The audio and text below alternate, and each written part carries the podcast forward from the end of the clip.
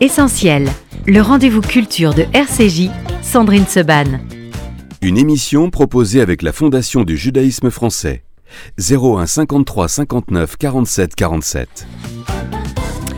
Merci d'être euh, avec nous dans Essentiel.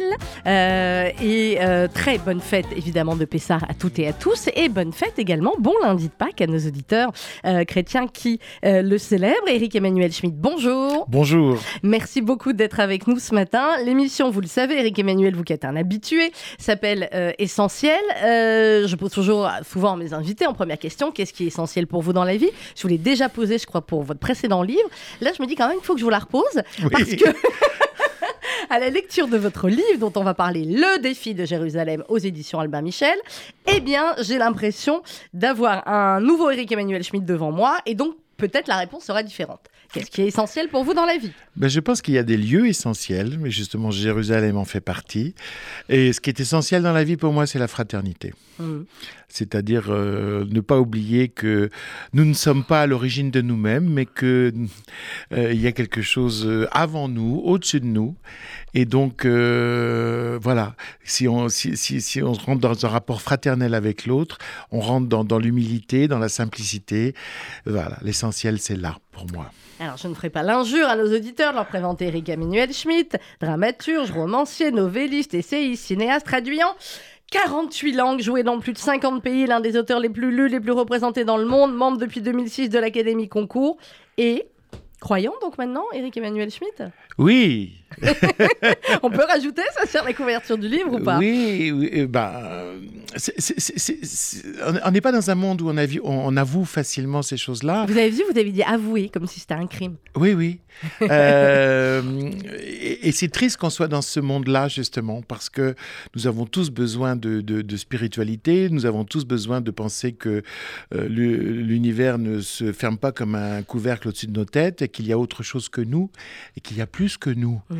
Euh, dans ce monde.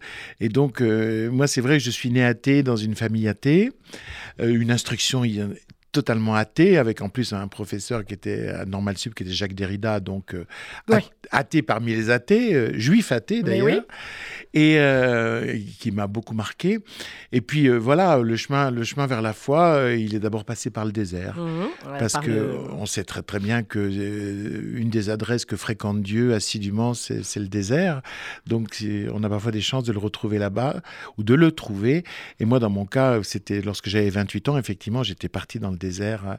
Je m'y étais perdu et j'avais passé euh, 32 heures euh, qui n'ont pas été 32 heures d'angoisse, mais 32 heures d'une bascule totale de l'incroyance vers la croyance, une nuit mystique. Et puis le chemin continue. Et euh, parce que l'expérience du désert n'était pas une expérience religieuse, c'était une expérience Mystique. spirituelle, Oui. exactement, Mhm. mystique, spirituelle. Alors j'aurais été euh, euh, chrétien, j'aurais reconnu le Dieu du- de, de Jésus dedans. J'aurais été euh, juif, j'aurais reconnu le, le, le Dieu de Moïse. J'aurais été musulman, j'aurais reconnu, reconnu celui de Mahomet. Non, moi j'ai, eu- me suis senti en présence de Dieu et, et de ce Dieu des trois monothéismes pour moi sans aucun doute, ce qui a fait toujours mon ouverture Ouais, à, à- aux religions de manière générale. Et, euh, et puis après, il y a tout un chemin de vie qui fait que oui, euh, je lis des mystiques, alors toutes sortes de mystiques, euh, des, my- des mystiques hindous, des mystiques juifs, des mystiques musulmans, des mystiques chrétiens. Mais un jour, je lis les évangiles Mhm. et je suis bouleversé. Et- Et, c'est un chemin. Et c'est un chemin, et c'est un voyage que, que vous racontez dans ce livre, Le défi de Jérusalem, Éric Emmanuel Schmitt. Alors, je suis un peu déçue quand même, je vous l'avoue, parce que à chaque fois que je vous recevais pour vos livres, je disais alors, quand est-ce que vous allez en Israël? Vous me dites, ah, bientôt, bientôt. Je dis, enfin, vous êtes traduit là-bas, ils vous aiment, ils vous lisent, etc. Oui, oui, bientôt, bientôt. Finalement, moi, j'ai pas réussi à vous y emmener, mais le pape, oui. J'adore cette phrase. Je pas préparée. On n'a pas souvent l'occasion de la sentir. Pas souvent. J'ai pas réussi à le faire, mais le pape, oui, voilà, très bien. Notez-le, gardez-le, le garçon, pour les bêtisiers. Alors, euh, le, le pape, quand même, le pape qui a fait la postface. Oui. Voilà, et, grande classe, si je puis me permettre, euh, de, votre éditeur, où c'est marqué simplement derrière, postface du pape François. D'aucuns auraient mis en gros en couverture des lampions, des trucs, vous voyez ce que je veux dire. Là, non, grande classe, c'est marqué derrière, mais euh, voilà, c'est suffisamment dingue pour être signalé. Alors le pape, racontez-moi. Ben, il y a à peu près un an, je reçois un coup de fil du, du, Vatican. Alors je, pense que je pensais que c'était pour faire les médias du Vatican, parce que comme mes livres sortent tous en Italie, je fais toutes sortes de médias, dont ceux du mhm. Vatican. Non, non, c'était bien plus important que ça. C'était Lorenzo Fazzini, qui a, un poste qui est un civil, hein, et qui a un poste important dans la communication du Vatican, qui me dit, vous savez, on vous aime beaucoup ici, on aime votre liberté et votre foi. Et euh, on a un rêve, c'est que vous alliez en Terre Sainte et que vous reveniez peut-être mm. avec un, un, carnet de voyage, un journal de voyage. Bon, j'ai dit oui, avec une peur extrême en disant bah, je ne m'engage à rien parce que je, n'aurais peut-être rien à raconter ou, ou je n'aurais peut-être pas envie de raconter ce que j'ai à raconter. Mais c'est toujours comme ça quand on part, je dirais, dans des lieux importants, dans des lieux cruciaux d'humanité, quand on part en pèlerinage, qu'on soit juif, musulman ou chrétien, c'est la peur du rien. La peur de ne rien rencontrer, de ne faire qu'un voyage de touriste ou même qu'un voyage d'archéologue.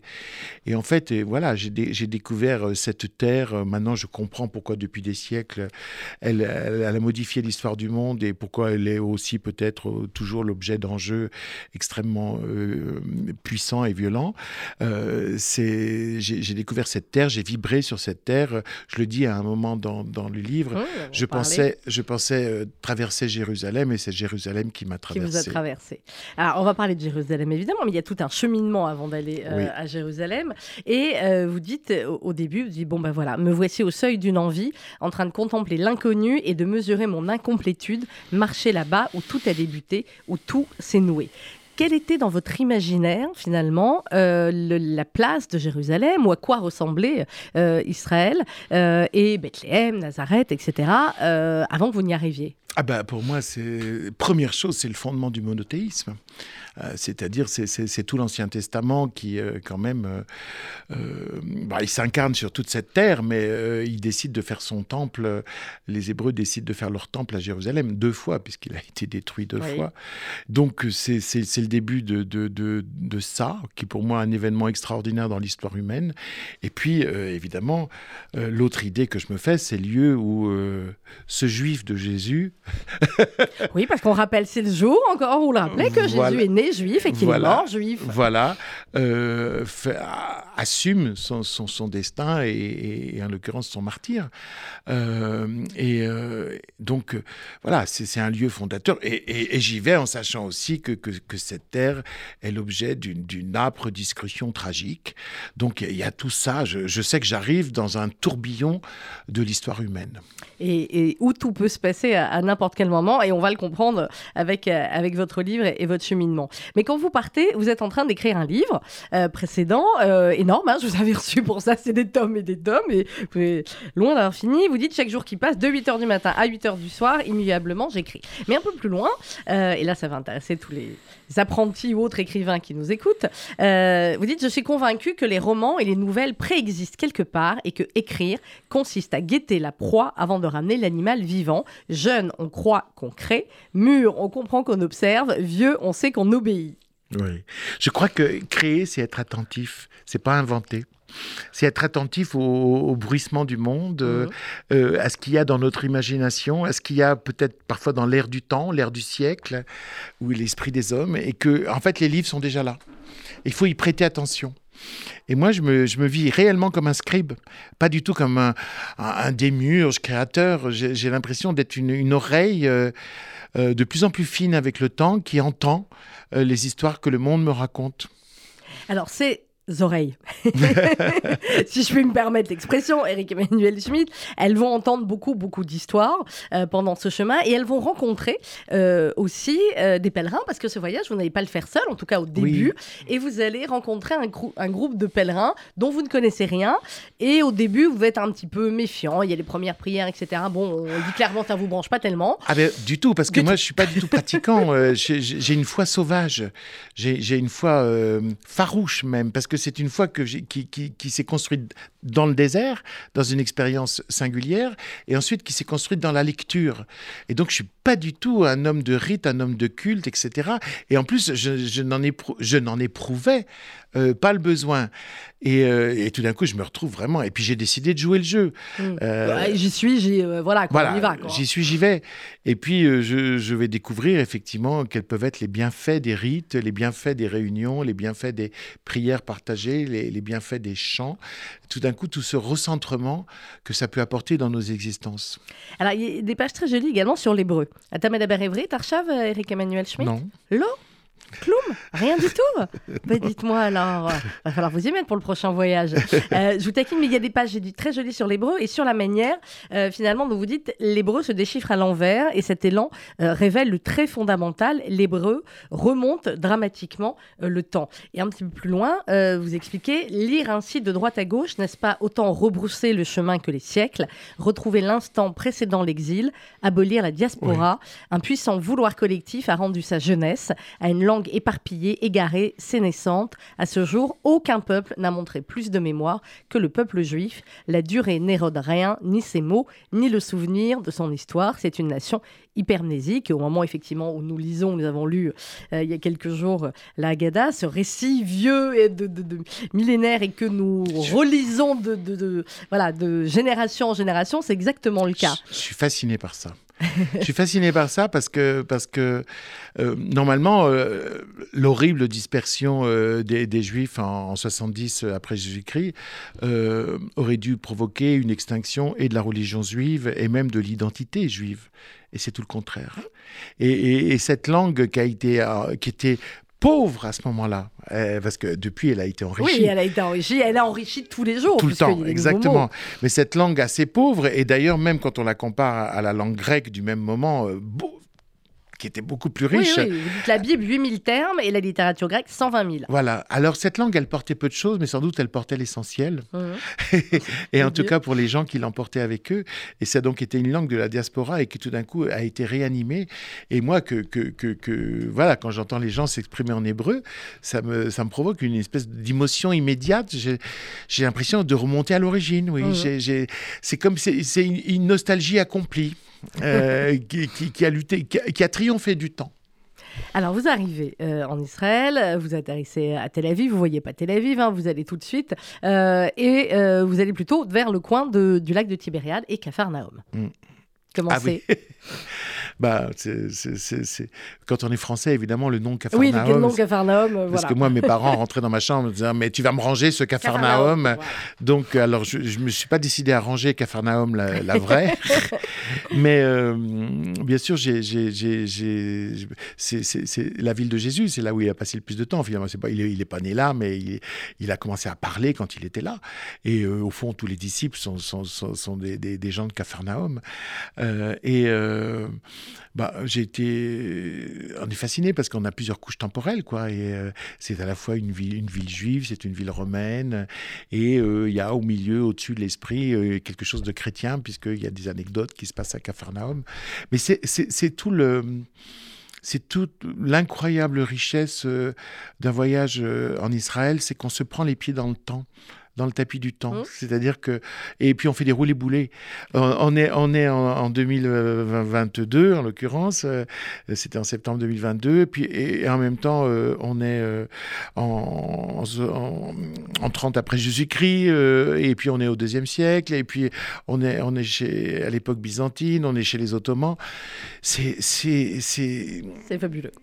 Franchement, oui. Oui, oui mais je suis, je suis d'accord avec vous. Il est question beaucoup, Eric Emmanuel Schmitt, dans le défi de Jérusalem, chez Albert Michel, il est question beaucoup de joie. Euh, au début, euh, elle est à plusieurs moments du livre, euh, cette joie, mais au début, vous dites que, que le bonheur se trouve actuellement chez ceux qui pratiquent les vertus énumérées, humilité, douceur, sensibilité, mm. probité, compassion, pureté, pacifisme, rébellion, et vous dites, Jésus les encourage à les, à les repérer. C'est ce que ça vous a apporté, finalement, dans, dans, dans votre vie, alors qu'il y a déjà beaucoup de joie avec la carrière que vous avez eue, la famille, enfin, il y a des tas d'autres joie dans les vies. Là, vous avez une joie supplémentaire Oui, ou je comprends plutôt que la joie doit être la vraie couleur de mon rapport au monde. Oui. C'est-à-dire que je crois qu'il faut, il faut d'abord être à chaque instant reconnaissant d'être là. Euh, c'est ça la joie. C'est le, le, c'est le rapport au plein, la joie. C'est, c'est, c'est, c'est, c'est, c'est non pas penser à tout ce qu'on n'a pas, ça c'est la tristesse, et tout ce qui nous manque, c'est la tristesse, mais penser à- au fait qu'on est et, et- et être content de ce qu'on a. Euh, et ça, c'est, ça me paraît essentiel. Euh, ça doit mener nos vies. Euh, ça n'empêche pas après de se battre pour, contre des injustices et, et pour, et pour des causes qui doivent être défendues. Mais en dehors de ça, je pense qu'il faut être dans un rapport de joie dans le fait d'exister. Autrement, pourquoi pleurer ceux qui sont partis si nous, on ne sait pas se réjouir d'être là? Ouais. Euh, donc euh, voilà, la, joie vrai. pour moi est, est un rapport essentiel au présent. Charles de Foucault, vous pouvez nous en parler un petit Ah peu? ouais. Là, c'est aussi c'est un personnage du c'est un personnage du livre et un point commun que vous avez avec euh, avec le pape. Oui, bah, je- Charles de Foucault, c'est c'est d'abord euh, parce que j'écrivais un scénario sur lui que je suis parti en 1989 dans le désert pour faire des repérages. Donc c'est lui le début. Hein? C'est lui le début. Mm. C'est lui qui, euh, je dirais, m'incite finalement à me perdre dans le désert, puisque je retrouvais cette trace et qui, me, qui sans doute me produit cette nuit de feu. Et puis, je le retrouve euh, bien évidemment à Nazareth, où là, il a fait quelque chose qui, euh, qui n'était pas du tout, euh, qui ne concordait pas aux impératifs de son époque. Il a simplement voulu vivre la vie du Jésus d'avant.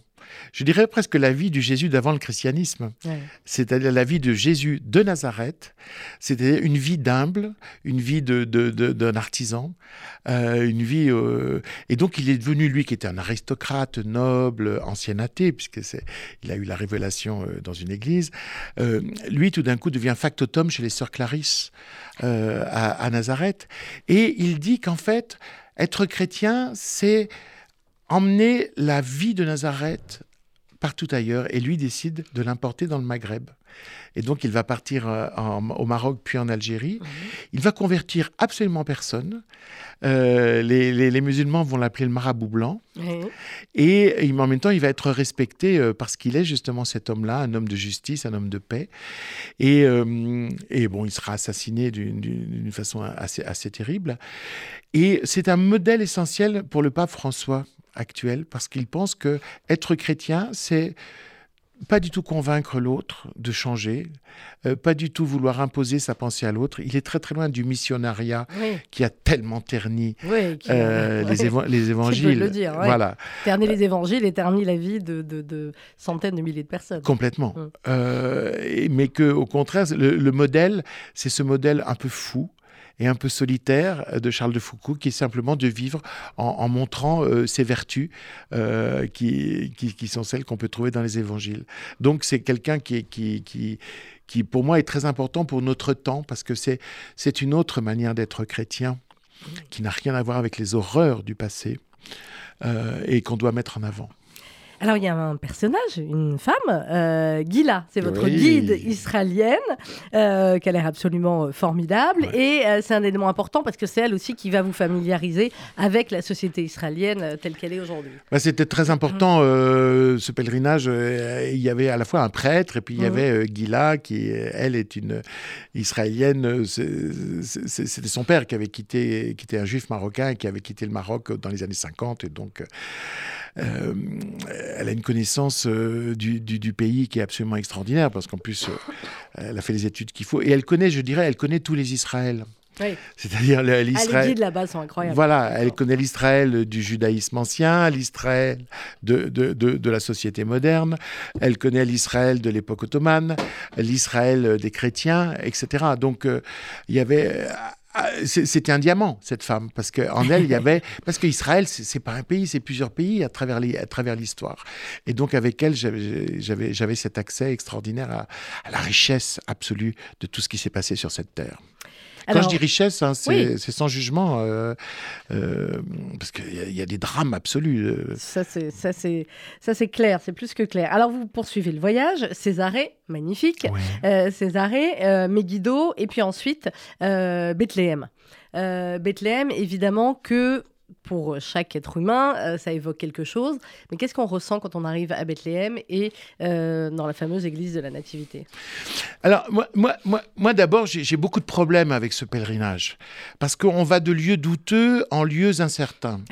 Euh, puisque les attributions des lieux, la grotte de la Nativité ou la grotte de l'Annonciation. Ah oui, après, il y a certains endroits, il faut y croire avant d'y être et se dire C'est que ça. voilà. Et puis, euh, par exemple, même quand on est chrétien, selon si on est catholique, on va dans telle grotte, si on est orthodoxe, on va dans celle-ci. l'autre, et puis on. Vo- ouais, ouais. Voilà, donc euh, au bout d'un temps, on se rend compte que euh, les lieux euh, ne, sont, ne sont que l'occasion de méditer sur ce qui a pu arriver plutôt que l'endroit où se dire c'est arrivé ici. C'est des lieux de méditation plus que d'information. Et c'est vrai que quand j'arrive, moi, à Nazareth, à Bethléem, je, je- je- je suis surpris, je suis surpris de ne rien sentir ou pas grand-chose. Parce que vous étiez conditionné à sentir quelque chose. Ouais. Et puis en fait, euh, je me rends compte que je fais la visite une première fois. Et puis après, j'ai perdu ma mère il y a quelques années et c'était quelqu'un évidemment d'essentiel pour moi. Et en, en imagination, euh, je refais t- Mhm. tout le trajet en lui expliquant alors qu'elle est plus là. Mais parce que je la sentais là. Mhm. Et puis je me suis dit, ben oui, c'est ça, euh, Marie ou Myriam Mhm. c'est la présence de la mer. Et tout d'un coup, je me dis, bon, alors finalement, euh, Bethléem ne m'aura pas donné euh, Marie, mère de Jésus, mais m'aura rendu ma mère. ma mère et son sourire pendant que je lui expliquais tout ce qu'il y avait ici. C'est très, voilà, c'est très touchant. Et effectivement, parfois, euh, surtout dans ces lieux-là, l'émotion n'est pas là où on l'attend, elle, est, elle va arriver Oui, autrement. Oh, par surprise. Oui, par bah, c'est ce qui est. C'est c'est C'est fou. ce qui est beau aussi. Alors, euh, vous traversez euh, tout Israël, et donc effectivement, à un moment donné, évidemment, surtout quand on est du côté de Bethléem, etc., et des, et des villes palestiniennes, il y a euh, le mur, le mur de, de séparation, dont vous dites qu'il est très très moche. On est d'accord qu'il est très très moche. Ah, vous rappelez. Et puis, j'aime pas, j'aime pas les perspectives qui veulent l'embellir. Non, Euh, je alors ça, j'ai trouvé ça effectivement très juste. Bah, le, le- le- le mur est un mur de séparation et il a permis, et vous le rappelez euh, d'ailleurs très bien dans le, dans livre, il a permis euh, de, de- de faire baisser les attentats terroristes de plus de 90%. J'ai plus le chiffre en tête, je crois que c'est celui-là, on m'en voudra pas si. Mais de manière totalement drastique. Euh, mais c'était pas, c'est pas un idéal de vie pour personne, on est bien d'accord. Non, non, bien sûr, mais là, on, on- on est en face de- d'une véritable tragédie. Et, et donc, du, du- Le problème de la tragédie, c'est que c'est, c'est- c'est- c'est- qu'est-ce que c'est une tragédie? C'est quand, quand il y a deux légitimités euh, face à face. Mais c'est- normalement, fait en trois actes. Voilà, Ouais. on ne trouve pas le troisième acte. Bah, c'est clair. Mais il faudrait que le troisième acte euh, arrive euh, rapidement pour, euh, pour la paix. Et je sais que quand on y a été là-bas, on revient avec aussi beaucoup d'autres éléments euh, Oui, tangibles. mais en même temps, vous savez, une fois qu'on voit le mur, il faut aller à Yad Vashem. Hein? Parce qu'on, Alors, vous le dites un petit parce peu que plus tard, vous racontez. Ben aussi. oui, parce que parce que cette violence qu'on peut ressentir dans le mur en disant mais il y a la violence des deux côtés, comment on va sortir de cette violence? Quand on va à Yad Vashem, on constate une violence encore supérieure qui a été à la base du, du fondement d'Israël et qui a justifié qu'on qu'on fonde Israël.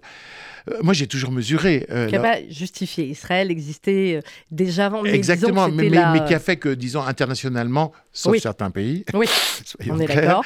euh, il y a eu un, un accord Il y a pour, eu pour- pour- pour- Il y a eu la, la- la pour permettre proclamation de l'État. pour, permettre la 47. chose. Mais, mais, mais, mais, mais, mais, mais comment, mais, mais face à, à, à, à un peuple qui, qui, qui, qui, qui légitimement a peur de disparaître parce que tout a été fait à travers l'histoire pour le faire disparaître et qui n'est jamais disparu, ce qui est quand même la chose la plus extraordinaire qui Hein soit, euh, bien sûr que euh, la peur euh, et, et Et la peur de disparaître protection. et le Hein. besoin de protection est essentiel. Si on ne comprend pas ça, je veux dire, c'est une violence de ne pas comprendre ça. Hum. Alors, le voyage continue, on continue à, à se balader euh, avec vous, et euh, il y a effectivement tout ce qui est euh, finalement autour des miracles. Vous parlez des miracles et, et de la science, et on est, alors évidemment sur Thomas, je ne crois que ce que je vois, vous dites, je l'ai toujours, contre, enfin, je toujours contredit, tu ne vois que ce que tu crois. Nous avons appris à regarder le monde à travers des concepts, des savoirs, des idéologies, en plus de nos attentes et centres d'intérêt singuliers. Ce qui apparaît prodigieux à telle époque change de catégorie quand Oui. la science l'élucide. Voilà pourquoi les miracles se raréfient de siècle en siècle. Du coup, vous croyez aux miracles ou pas? Moi, non. Et puis surtout, j'ai pas besoin de ça pour croire. Ouais. C'est pas que j'y crois pas, c'est que j'ai pas besoin de ça pour croire, mais parce que je, je pour moi, il y a rien de plus douteux que les miracles. D'ailleurs, quand j'avais écrit mon roman L'Évangile selon Pilate, Mhm. euh, Jésus lui-même, euh, je montrais un Jésus qui croyait pas à ces miracles, qui disait mais qu'est-ce qu'ils ont foutu dans l'eau pour que les gens croient que c'est du vin, euh, etc., etc.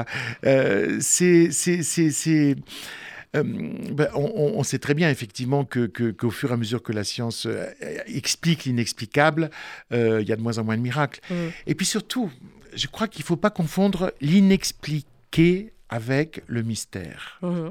Ce sont deux choses absolument différentes. L'inexpliqué, c'est ce qui n'a pas encore eu d'explication et qui Et qui en aura peut-être dans Et 10 qui- ans, dans 20 voilà. ans. ouais. le mystère, c'est ce qui ne peut pas recevoir une explication. Et ça, ça relève de la mystique, euh, quelle que soit la, la religion à laquelle cette mystique est accrochée.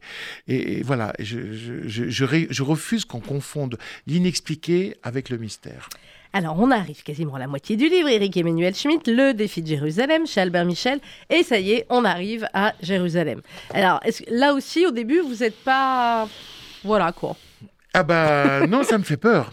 C'est, c'est, c'est- je, suis, je suis au Jardin des Oliviers et je suis devant ces... C'est, c'est d'abord, c'est, construit sur une muraille rocheuse, puis on est à rajouter les, les murailles de Hérode Qui vous dit Grand. forcément, quand on y est, on ne le voit pas. Donc, euh, Voilà. Et, euh, et, et je sens euh, bah, une, une- une forteresse défensive. Une ville qui d'emblée est en position de, de- de- dans une position de guerre. Mhm. Et, euh, et c'est pas du tout l'idée que je m'en faisais. Et euh, donc ça, c'est, une première surprise. Et mais attendez, c'est, qu'un de mes rapports à Jérusalem. parce C'est que le premier, on arrive. Voilà, c'est ça, alors le après, voilà. voilà. C'est pas, c'est pas le coup de foudre, c'est une histoire d'amour à plusieurs déclenchements, euh, finalement. Oui, alors Voilà. ça, c'est vraiment pas le, c'est pas le first sight. c'est pas love at first sight. Euh, et alors ensuite, vous allez suivre euh, avec les autres pèlerins le chemin de croix et qui se passe pas au début exactement comme, comme prévu. Et là, quand même, c'est quelque chose euh, d'important, de différent. Comment vous ressentez ça? Bah, C'est-à-dire que j'ai été ballotté entre les différentes parties de mon esprit, entre guillemets. C'est-à-dire que, bah, déjà, au, au Saint-Sépulcre, qui, qui est vraiment un endroit horrible, Mm. euh, J'ai accompagné des amis chrétiens une fois, donc je voilà. vous Je me permettrai pas de dire si c'est vous, oui, mais c'est c'est particulier. bah, c'est enfumé, euh, il y a des brocards, euh, il y a des... Il fait très sombre. Il fait très sombre. Et puis alors, il y a, il y différentes euh, orthodoxies, euh, qui- ou- ou- enfin différentes façons d'être chrétien qui Il y a des petites caves et des grottes, et puis alors vous savez qui pas. ouais. s'affrontent, etc., etc. Et puis, euh, et puis, on est en face de ce qu'on appelle la bondieuserie. Euh, c'est-à-dire des gens qui embrassent n'importe quoi, un bout de, pi- un bout de pierre, euh, qui font brûler des cierges, des machins, des trucs. Et là, moi, je me désolidarise totalement.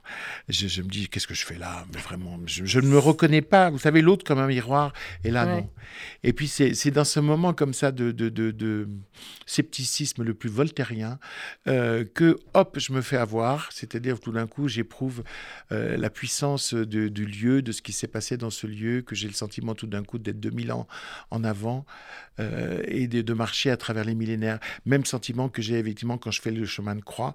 Je suis à la fois dans le monde contemporain. Mm. Avec Et en même temps, vous racontez à chaque étape. euh, Je raconte euh, voilà ce qui, ce qui s'est passé, ce que ça peut être la, la- la douleur d'un fils qui va mourir et qui aperçoit sa mère, et ce que ça peut être la douleur de cette mère à ce moment-là. Enfin, c'est ça m'a bouleversé euh, ce, ce- ce- ce- cette via crucis, cette via dolorosa, parce que c'est c'est- insupportable. Ça, ça raconte toute l'humanité avec, Mm. avec ce qu'elle a de pire et ce qu'elle a de meilleur. Alors, vous allez rester euh, à Jérusalem plus que prévu, Eric Emmanuel Schmitt. Pourquoi? Ça y est, vous êtes tombé amoureux de Jérusalem. Vous avez le fameux syndrome de Jérusalem. Ah, alors ça, je, je suis très content que vous m'en parliez parce qu'ici, il y a un, con- un, un- un concept, entre guillemets, que je déteste, c'est celui-là, le syndrome de Jérusalem. Parce que ça prétend euh, nommer quelque chose, alors en fait, ça exclut la possibilité même que cette chose existe. Pourquoi? Qu'est-ce qu'on appelle le syndrome de, Jérusalem? Ça serait le délire Mhm. qu'auraient certaines personnes frustrées euh, par Jérusalem et qui tout d'un coup se mettraient à avoir des visions mystiques. Donc, c'est d'emblée dire que... Il n'y a euh, pas de vision il mystique. n'y a pas de vision mystique, que des perceptions extrasensorielles sont impossibles, qu'il peut juste y avoir un psychisme malade euh, qui voit autre chose que le réel.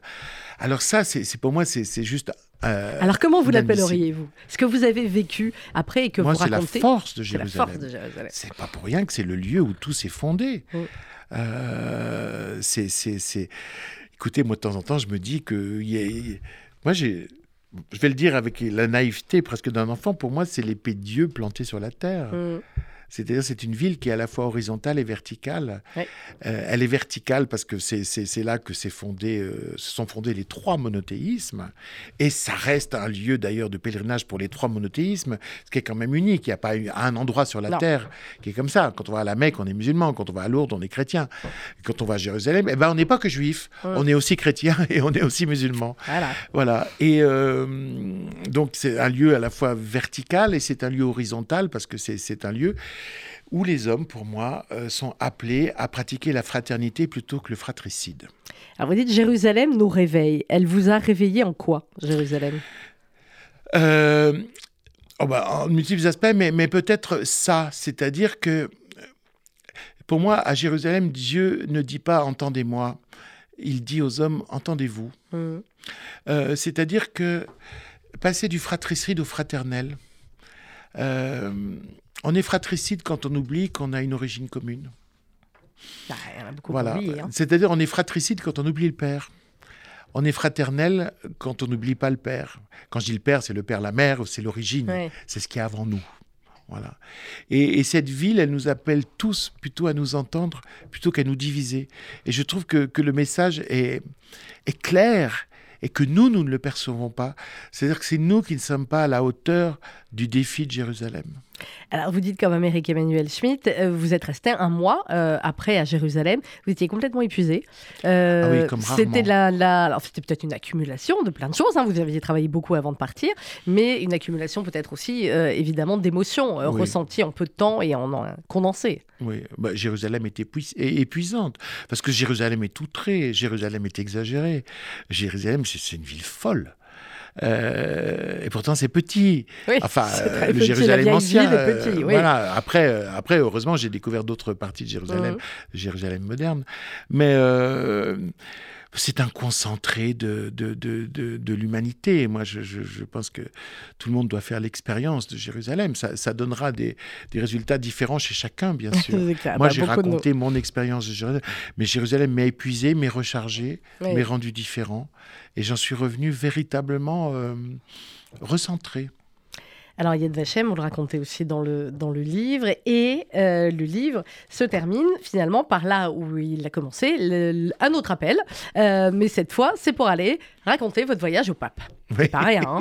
Alors là, euh, C'est très impressionnant. vous connaissez la légende suivant on est tous à cinq personnes, ou du pape ou du président des États-Unis. Bon bah c'est grâce à vous. Vous connaissez pas? Non en fait, euh, ben, c'est une étude scientifique. Euh, tout le monde connaît quelqu'un qui connaît quelqu'un qui connaît. Et si vous comptez comme ça, vous êtes normalement à cinq personnes du président des États-Unis ou du pape. Ah oui. Donc là, grâce à vous, je suis à une personne du pape. Oui, oui, Vous voilà. voyez ce que je veux dire? Et, euh, et notre réalisateur technique qui vous voit aussi, mais si vous n'avez pas vu, grâce à moi, il aurait été à deux personnes du pape. Voilà, c'est le concept. Alors, donc, vous qui étiez euh, en face du pape, comment ça C'est très drôle, à la limite, quand vous racontez, parce que et, euh, vous arrivez une heure et quart en avance, c'est comme pour prendre un avion, quasiment, il y a 15 milliards de- de- d'étapes. D'antichambre, Ah bah oui. euh, de, de- c'est parce que c'est le plus petit État du monde, mais j'ai l'impression que c'est le plus grand palais du monde. Euh, c'est incroyable. Pour arriver jusqu'à la bibliothèque euh, papale, le, le chemin qu'il faut faire avec des monseigneurs qui partent, qui volent dans les couloirs, j'ai l'impression d'être dans Fellini. vous voyez, ils n'étaient pas en patin à roulettes, n'avez pas vu le- la série euh, The Pop, euh, New Pop? Non, j'ai pas encore vu, voilà. Et puis, et puis tout, tout, ce, tout ce cirque et tout ce, tout ce faste excessif s'arrête dès qu'on est en face de lui. Mhm. Parce que lui, c'est pas, il déteste cet endroit. Euh, mais il y touche pas parce qu'il Il en ne peut est. pas aller vivre ailleurs, hein, c'est compliqué. Hein. Non, et puis il, il sait qu'il est un locataire transitoire. Ouais. Euh, Il ne peut pas changer les meubles, tout ça. Et, euh, et, et- et je rencontre vraiment bah, un homme totalement lumineux, euh, vraiment euh, porté. Mhm. Vous lui parlez en italien? Alors moi je lui parle en français, il me répond Ouais. en italien. D'accord. Je- euh, il comprend parfaitement bien. le français, ouais. moi je comprends euh, parfaitement l'italien. Il est capable de me citer quand même euh, le mémorial de Pascal en français dans le texte, comme ça au débeauté. Euh, et puis euh, bah, son, son écoute est aussi profonde que sa parole. C'est-à-dire que vous savez, il y a des gens qui vous écoutent et qui tirent le meilleur de vous-même. Mhm. C'est un peu votre métier d'ailleurs. Gentil, merci. non mais et, euh, et puis surtout moi je me sens un homme totalement imparfait et surtout un croyant très très imparfait en face de lui et il me regarde au contraire comme quelqu'un euh, d'abouti euh, qui peut avoir de l'intérêt, etc. Et puis la chose qui me bouleverse le plus, c'est au moment où je, le, je, où je le quitte, il veut absolument me raccompagner jusqu'à la porte alors qu'il souffre. Mmh. Euh, puis moi, vous savez, je suis fils de kinésithérapeute, donc euh, il, je, je, vois tout ça. Et il tient à m'accompagner à la porte, et puis au moment de, de se quitter, il me dit priez pour moi. Moi, je crois que mon italien défaille, je lui fais répéter, il me Mmh. répète, priez pour moi. Et, euh, et moi, fils de kiné, je, je regarde ses hanches, je regarde son genou, je regarde sa canne. Et là, il me fait un grand sourire pour me dire que j'y suis Non, pas du pas tout, j'ai pas compris. Et il me montre euh, la bibliothèque du Vatican, le Vatican derrière, et sans doute toute la chrétienté derrière, en me disant ma tâche est lourde, Euh, la charge est épuisante, priez pour moi, pour que j'y arrive. Et cette modestie ultime, c'est-à-dire moi, j'ai pas d'importance, c'est ce dont je suis le vecteur qui a de l'importance. Et puis ce message subliminal aussi qu'il y a derrière, ta prière aux yeux de Dieu vaut autant que la mienne, c'est quelque chose qui m'a assez bouleversé. Mais ça, vous savez que c'est très proche aussi du, euh, du judaïsme. Je pense Oui. que vous savez, euh, euh, Eric Emmanuel Schmitt, pour faire euh, les prières dans une synagogue ou certaines prières, il faut être 10 hommes, il faut qu'il y ait 10 hommes. Et vous pourrez avoir 9 hommes extrêmement religieux, extrêmement orthodoxes, qui l'ont fait toute leur vie, etc. S'il n'y a pas le dixième homme, ils ne peuvent pas le faire. Tandis que s'il arrive un dixième homme juif qui ne connaît presque rien, euh, qui n'est peut-être pas du tout religieux, etc., eh bien, grâce à celui-là, ils pourront tous prier ensemble. J'adore. Donc, je savais que vous alliez adorer ça. Quand je l'ai lu, j'ai pensé à ça, j'ai dit, il faudrait que je raconte. Donc, chaque prière est aussi importante qu'une autre, effectivement, et il n'y en a pas de plus importante, même si on peut croire que le pape a un accès plus direct, ou le grand rabbin de France ou autre, mais en tout cas, chaque prière est importante. Du coup, est-ce que vous, vous continuez à prier? Oui, bien sûr. Oui. Ah oui, oui, oui, bien sûr. Mais pas en groupe, comme euh, en pèlerinage, tout ça, c'est... part? Non, non, non, non, non, non, non. Mais euh, non, non, mais, mais oui, oui, bien sûr, je, je prie, bien sûr. Et alors, qu'est-ce qu'on ressent quand on reçoit la postface euh, du pape? C'est une histoire. Stylé. C'est une histoire de fou, c'est-à-dire que euh, Lorenzo Fazzini, donc euh, le, qui était le contact du Vatican, me, me dit euh, ça y est, ton livre est fini. Je lui dis demain. Il me dit tu, tu me l'envoies tout de suite? Euh, on se tutoie. hein. Et je lui dis oui, ah, d'accord, parce que lui de toute façon va le publier avec mon éditeur italien. Et et puis en fait, je lui envoie le texte, et puis quatre jours après, il me dit euh, le, le pape l'a lu, il a beaucoup aimé, il est en train d'écrire une lettre. Bon, c'est le genre de truc, on y croit à peine. Et puis, euh, le plus drôle, c'est que ce, ce soir-là, je joue justement Monsieur Ibrahim et les fleurs du Coran. non, mais vous vous rendez compte Et je suis en train de faire mon métier d'excommunié, c'est-à-dire, euh, je suis en train de me maquiller pour passer sur scène. Ouais. Vous avez du théâtre et vous savez que les acteurs, ils étaient excommuniés dans le oui, passé. oui, oui, et, et là, je reçois un WhatsApp du pape. Non. Vous allez montrer ça. Je comprends pourquoi vous avez peur de perdre votre téléphone. ça y est. On peut dire que vous avez perdu votre téléphone dans le taxi en arrivant. Ouais, vous l'avez récupéré. Le pape fait des WhatsApp. Oui, maintenant j'appelle ça des WhatsApp. J'adore. Bon, et alors, le pape, il écrit quoi par WhatsApp? Bah, euh, les, les- les premiers mots m'ont tellement bouleversé que j'ai pas pu lire la suite parce que Oh. j'allais monter sur scène et je me suis dit je vais y penser pendant toute la soirée. Oh, Je Je vais pas le jouer. Du. Non, Très stylé, ça. Excusez-moi, ça- je lirai le WhatsApp du pape après. bah, ça commençait tout simplement par Caro Eric Emmanuel, Caro Fratello. Cher Eric Emmanuel, cher frère. Voilà. Et ce cher frère m'a bouleversé. Et le reste, eh bien, est à lire la postface du pape. Vous avez vu le suspense dans euh, le défi de, de Jérusalem. C'est un livre particulier. Évidemment, chacun de vos livres est particulier, Eric Emmanuel Schmitt, mais celui-là, encore un peu plus. Oui. Ah bah oui, c'est très intime. Je veux dire, euh, mais, mais dès qu'on parle de, spirituel, de spiritualité, on est, on est dans On est l'intime. forcément dans l'intime. Qu'est-ce que vous allez écrire alors du coup après? Eh bien, le quatrième tome Ah, bah, de La ça. traversée des temps, quand même. Et à chaque fois que je le vois arriver, je me dis à la fois ah génial, et à la fois je me dis ouais c'est lourd. Donc là on part sur le quatrième tome. Il y en a 10 ou plus, je crois. Ouais, il y en a huit annoncés, mais vous avez raison, je crois que vous êtes dans le, plutôt le bon, dans le bon chiffre. je suis dans le bon chiffre. bon, bah, quoi qu'il en soit, en attendant, euh, on a ce très beau livre, Le défi de Jérusalem. Eric Emmanuel Schmitt, c'est aux éditions. Euh, Albin Michel, merci beaucoup d'être venu. Nos amitiés au. Et il est bienvenu ici aussi s'il veut. Et merci Aucun problème. Sandrine, on, aura, merci. on aura quelques questions. Merci euh, à vous. Très bonne euh, fête de, de Pessard pour nos auditeurs. Très bon lundi de Pâques également pour euh, nos amis chrétiens. Et on se retrouve demain à 11h. Et puis c'est le ramadan aussi pour ceux qui nous écoutent. Je sais qu'ils célèbrent. C'est une semaine particulière hein, pour tous les vrai. croyants. Clairement, dans quelques instants, l'info, le journal présenté par Rudy Saada.